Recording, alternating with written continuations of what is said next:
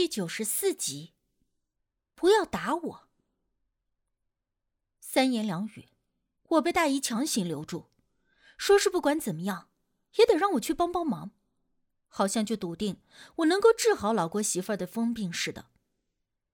两个大姨生怕我开溜，一个拉着我的手，一个给老郭家打电话。过了不到十分钟，我就见到一个身材干瘦、皮肤黝黑的中年男人朝着我们走了过来。两相介绍，原来这就是两位大姨口中的那个老郭。哟，老郭，你这后脑勺咋的啦？咋还包上纱布了？大姨惊讶的问。我顺势也一瞅，果然见到老郭的后脑勺上包着一块纱布，几乎整个后脑的头发都剃光了。哎呦，别提了。老郭摆了摆手。一脸的愁容，不愿意多说的样子。被媳妇儿给打了？大姨追问。老郭拉着脸点了点头，那副表情看着都比黄连还要苦。他顿了顿，立刻抬头问大姨：“电话里说的那个懂行的人在哪里？”大姨立刻指着我：“喏，就这小丫头蛋。”我尴尬的跟老郭点了点头，实在是不知道怎么自我介绍的好。老郭看着我，目光中难掩怀疑。这丫蛋儿不到二十岁吧？哎呀，这年龄算个啥？能把病给看好，那就是能耐。我跟你说，这丫头蛋儿本事可大着呢，而且还是城里来的。刚才我和丁力明明也没有说太多，只不过丁力嘴快的透露出我家里有人懂这些，而我也非常谦虚的说听过一点皮毛而已。这也不知道咋整的，到大姨嘴里我就成了特别有本事的人。而且经过上一次小吕叔叔的事儿之后，我深刻认识到自己的能力非常有限，真的也只是皮毛，甚至。只是毛而已，老郭也是病急乱投医了。听了大姨的一顿吹嘘，整个把我当成城里来的老仙儿了，任凭我怎么解释也说不通。老郭求着我去给他家媳妇瞅一眼，就算治不好也没有关系，能看出到底是啥毛病也好。可是我们老师不准我们离开。我伸手想指刚才班主任站的位置。但这一回身，哪里还有什么班主任？连开车的司机都不知道哪儿去了。整个这小广场也就剩我们几个，还有远处两个在水池里打捞树叶的工作人员。啊，没事儿，不远，不用出公园，就顺着这条路往上走一段，边上一拐就到了。老郭指着我们面前的水泥路说道：“啊，你们住在景区里吗？”嗯呐，早前这都是俺们村的地界后来城里来了开发商，把这里给开发了，把俺们原来的房子都给留下了，都改建成了小楼，整个农家乐，俺们都住在这儿。大姨在旁边接言道，说着，她还指了指身后不远处的一个造型古朴的二层小楼，说那里就是他家。我犹豫再三。可是又拗不过老郭的苦苦相求，到最后他差点都要给我跪下了。我瞅着他跟我爸就差不多的年纪，一脸的苦相，后脑勺还带着伤，心里也不是滋味最后还是心一软，就答应了下来。之后我们跟着老郭往他家走，大姨也是一颗好看热闹的心，索性啊，直接就把小卖部给关了。说是要跟着我们去看看。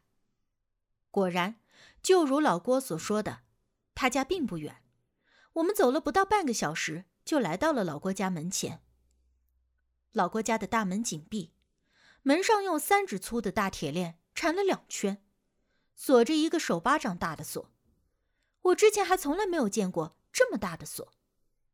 老郭没有立刻开门，而是站在门前，朝着里头张望了一下，然后给我们比了一个噤声的手势，低声说：“咱们小声点儿，他好像睡了，别给弄醒了，有麻烦。”见我们都点头，老郭这才拿着钥匙，轻手轻脚的开了门。期间，铁链一不小心碰撞出了一点声音，我见他吓得一个机灵，顿在当下。后来发现没啥动静，这才长吁了一口气。丁力在我身边小声的说：“要不是这位国叔带着钥匙，我都要以为咱们是来做贼的了。”老郭听到了丁力的声音，回头比了一个嘘声的手势。说他媳妇儿的耳朵灵得很。我们没敢再说话，直接跟在了老郭身后进了屋。按理说，农村如今这天气早就应该烧火炕了，一般一进门都是热烘烘的才对。可是我们一进屋，反而觉得凉飕飕的，就好像多少天都没有沾过烟火气儿似的。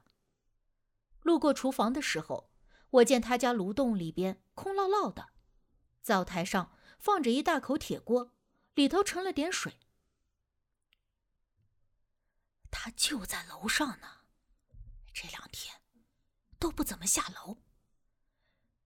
咱们是上楼，还是咋弄啊？老郭低声问我的意思。我们先上楼看看吧。我直接道。老郭犹豫了一下。也行，但是待会儿你们别太靠前，就躲在俺身后，有啥事儿不行就撂。听他这架势，感觉我们不是要上楼看他媳妇儿，而是要去看什么很凶猛的野兽似的。走到了楼梯口，老郭顺手就拿了杵在一旁的扫帚，动作连贯的，像是就是为了平时上楼准备的。我们几个人轻手轻脚的上了楼，楼上的走廊有一个窗户，这会儿拉着窗帘挡得严严实实。明明是大白天，却还黑洞洞的，让我十分的不舒服。我直接一把把窗帘拉开，让阳光照进了屋子里，这才觉得呼吸顺畅了一些。而老郭听我拉窗帘，转身就要阻止，说他媳妇儿不让拉开。不然又要闹了，然后就举起了扫帚，一脸警惕的看着那间关着门的房间。我们都以为老郭媳妇是要冲出来了，可是等了能有一分钟，啥动静也没有。大姨低声的问：“这是不是睡着了呀？”老郭摇头说：“不知道。”然后就走到门口，让我们在门外等着。他先进去看看，说着，扭动了把手，轻轻的推开了门。门推开的那一刹那，发出了刺耳的吱呀声。大姨立刻就往后退了两步，似是之前见识过老郭媳妇儿的厉害。可是等了一会儿，依旧没啥动静。我心觉奇怪，刚才听大姨和老郭说，这老郭媳妇儿有多么的彪悍。打起人来多么的下狠手，不要命的。可是到现在，就连声儿也没吭一下。老郭已经打开了门，站在门口，一手还握着门把手，背对着我们一动不动，也不知道在干啥。我试探着第一个走上前，丁力和大姨随后也跟了上来。我们站在老郭的身后，发现房间的一个角落里蹲着一个人。房间的窗帘同样拉着，灯也没有开，我们看的不是很清楚，只能隐约的看到那是一个人蹲在那里。老郭自己念叨一句：“啊，这真是奇了怪了。”是呀，这真是怪了。你媳妇儿咋的不闹腾了？大姨也很奇怪。我们把灯打开看看吧。我对老郭说：“老郭犹豫了一下，才按下了开关。灯光一亮，这才看清楚，那个角落里果然蹲着一个人，双手抱着膝盖，头埋在膝盖里，身上的衣服脏兮兮的，人很瘦，头发像是杂草一样的蓬乱不堪。孩儿他娘，你这是咋了？老郭的声音有点颤动。不论这媳妇儿多闹腾，也不论她是否真的伤了老郭，但是毕竟还是自个儿的媳妇儿，是自己的儿子娘，老郭不可能不关心她。不要打我！不要打我！不要！不要！不要！老郭媳妇儿没有抬头，只是埋着头自个儿嘟囔着。老郭看着心疼，立刻走进了屋。没人要打你啊！谁要是敢打你一下，我老郭跟他拼命！啊，别怕啊，别怕。或许连老郭自己都没有意识到，在他说这些话的时候，语气变得有多温柔，就像是在耐心的哄着自己的孩子一般。这让我的心里不免有些动容，更加想要帮助老郭这个重情义的大叔。我随即也进了屋，但是依然没有贸然的太靠近，站在了与老郭媳妇相对安全的距离，想要仔细的去看看他的样子。